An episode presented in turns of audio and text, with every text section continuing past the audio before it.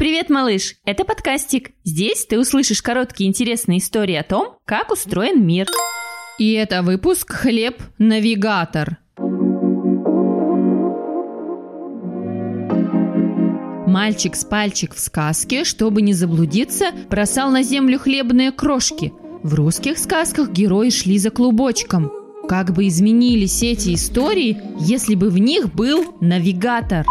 Навигатор в машине или в телефоне помогает нам найти дорогу и не заблудиться без хлеба и ниток. Это тот самый маленький экран, который показывает на карте, где мы находимся, и помогает добраться до нужного места, указывая путь. Но как он работает? Откуда навигатор знает, где мы? Кто следит за нашей машиной и отправляет туда данные? На самом деле за нами следит спутник. Это аппарат, летящий в космосе. Вернее, несколько спутников. Три, а то и четыре. В навигаторе есть антенна, от которой к спутникам идет радиосигнал «Вопрос».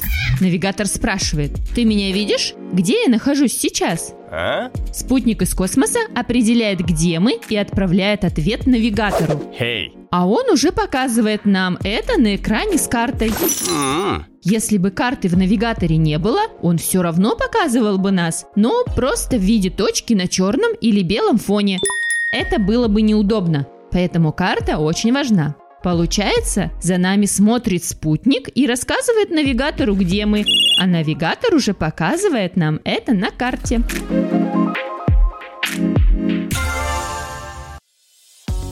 Подкастик про транспорт, про путешествия, про гаджеты, про все на свете. Слушайте сами и включайте своим детям бесплатные аудиоистории о том, как устроен мир. Вбивайте в интернет-поисковик слово «подкастик».